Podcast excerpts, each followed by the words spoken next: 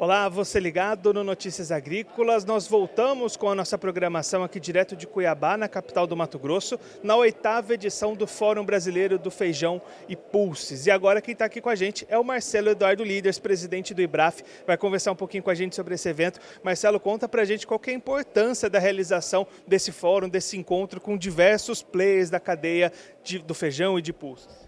Acredito que é, o sucesso da, da, da, abertura ontem, né, quando nós tivemos aí perto de 500 pessoas e presença do vice-governador e outras autoridades do estado, mostra que os pulses e essa, essas opções né, que ele acaba trazendo de novas é, colheitas que possam ter um tratamento como é, de ter o foco necessário, na verdade, tanto da pesquisa quanto do Estado, quanto dos produtores, mostra que nós estamos conseguindo o efeito que queríamos.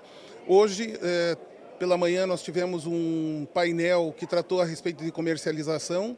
A comercialização é um grande desafio do mercado de feijão, porque as outras culturas têm os players já conhecidos, multinacionais, que estimulam e fazem a compra também. E o feijão tem um outro tipo de comercialização. Então, essas peculiaridades da comercialização do feijão foram abordadas de manhã. Entre outros tópicos, o que eu acredito que foi muito interessante é o despertar que nós estamos tendo aqui de que existe como você atender uma parcela da população que consome preço, com um bom produto, um produto tipo 1, e existe uma parcela da população que quer mais informação sobre aquele feijão. Ele quer saber de onde veio, ele quer saber como foi produzido, ele quer saber as pegadas de carbono, ele, enfim, existe uma quantidade de pessoas na nossa sociedade que tem essa preocupação e podem aumentar o consumo até se tiverem mais informações sobre o produto bem como a diversificação, não somente de variedades, mas a diversificação na apresentação de novas receitas. Então, é, são uh, insights que nós estamos tendo aqui durante o evento que, sem dúvida nenhuma, vão repercutir na cadeia produtiva uh, na sequência, porque o que nós estamos preparando aqui é uma carta que vai sair do fórum por unanimidade de diversos tópicos. Alguns tópicos vão ser encaminhados à Conab, outros ao Ministério da Agricultura, outros a nível estadual do Mato Grosso. Mas, enfim, é, é, recomendações da cadeia produtiva para que nós possamos cumprir com a nossa missão, que é de alimentar o Brasil e com os excedentes exportar. Marcelo, esse ponto que você comentou, né, dessa rastreabilidade, da mostrar a qualidade do produto durante todos os processos, é esse o próximo passo mesmo da cadeia? Esse é o próximo objetivo de vocês? É, sem dúvida é o, é o caminho você apresentar a maior quantidade de informações. Entre essas informações, uma peculiaridade.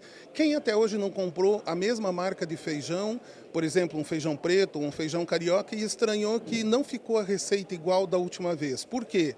porque nós temos pelo menos 30 diferentes feijões carioca à disposição da população, mas a população não sabe que são de origens diferentes e têm nomes diferentes.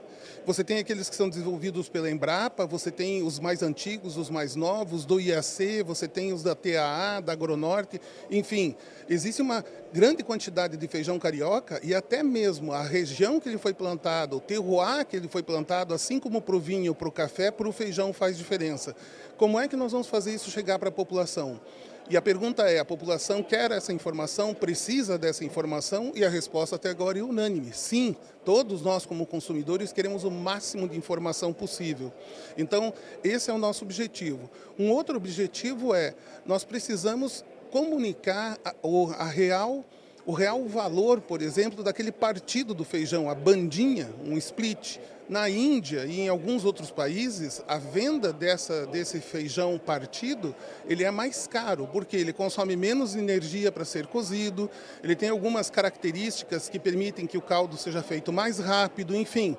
É, por que é que no Brasil não existe essa percepção? E o Brasil gosta de caldinho de feijão.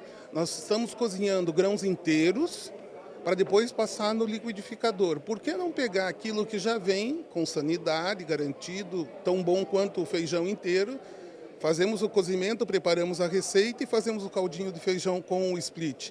Essa é uma forma de você ir remunerando a cadeia produtiva, é, até mesmo com um feijão que hoje é considerado é, um descarte ou um subproduto. E ele não é um subproduto. Ele é um produto talvez com uma percepção, uma possível percepção de valor maior. Você citou aí né, o café e o vinho. O vinho tem esse mercado já bastante consolidado né, da regionalidade, da variedade. O café também está cada vez mais nesse sentido. O feijão também pode ser assim. Então sair dessa da trivialidade de um produto comum para ir para essas especificações. Até porque ele tem as peculiaridades, como eu comentei, das variedades e as peculiaridades de clima e da região onde ele foi plantado. Há 20 anos atrás, o vinho vivia uma condição como o feijão, não tinha um valor agregado a ele. Por quê? Era, era vinho branco, vinho tinto, é, suave e seco. E um pouco da mistura dos dois, o vinho rosé. É, quando a, os primeiros resolveram engarrafar e colocar o nome da uva, será que todo mundo disse isso vai funcionar, isso é 10? Ora, os vendedores de vinho daquela época acharam, não, por quê? Quem é que vai pagar por isso? E encontraram e descobriram um aumento, uma possibilidade de aumento de consumo de vinho baseado em quê? Em conhecimento, em detalhes, em história. Você tem que contar para o consumidor uma história daquele produto. Se você tem uma história para contar, se você consegue saber, dizer de onde ele saiu, que é a rastreabilidade, se você consegue garantir que ele não tem é, características, por exemplo, de no processo dele não ter respeitado a legislação de alguma forma, você garante para o consumidor aquilo, existe o consumidor disposto a pagar por isso. Ele quer pagar por isso.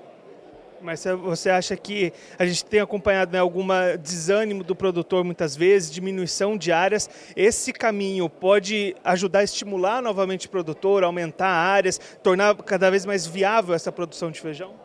Eu acredito que a diminuição de área nesse ano, principalmente da safra irrigada que vem pela frente, ainda que ainda vai ser semeada, se deve muito à, à falta de informações no mercado para todos né, sobre o preço que vai vender depois o feijão. O milho já é conhecido, a soja já é conhecida, contratos de sementes de milho, de soja, que estabelecem dentro dos custos novos um parâmetro e um patamar determinado de rentabilidade.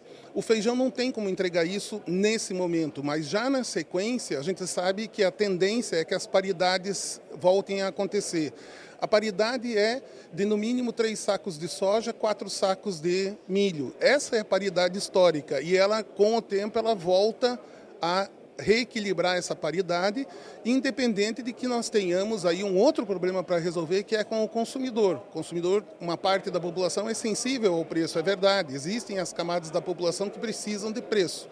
Então, é uma busca desse equilíbrio e eu não tenho a mínima é, dúvida de que você é, inclusive, agregar valor a uma parte do feijão, você viabiliza a produção total de feijão para toda a população brasileira, na medida em que o, o produtor vai poder fazer uma média dos seus preços de venda. Esse o Marcelo Eduardo Líderes, presidente do IBRAF, conversando com a gente um pouquinho sobre os atuais gargalos e os próximos passos da cadeia de feijão e pulses aqui direto do oitavo Fórum Brasileiro do Feijão. Daqui a pouquinho a gente volta com mais programação, então continue ligado.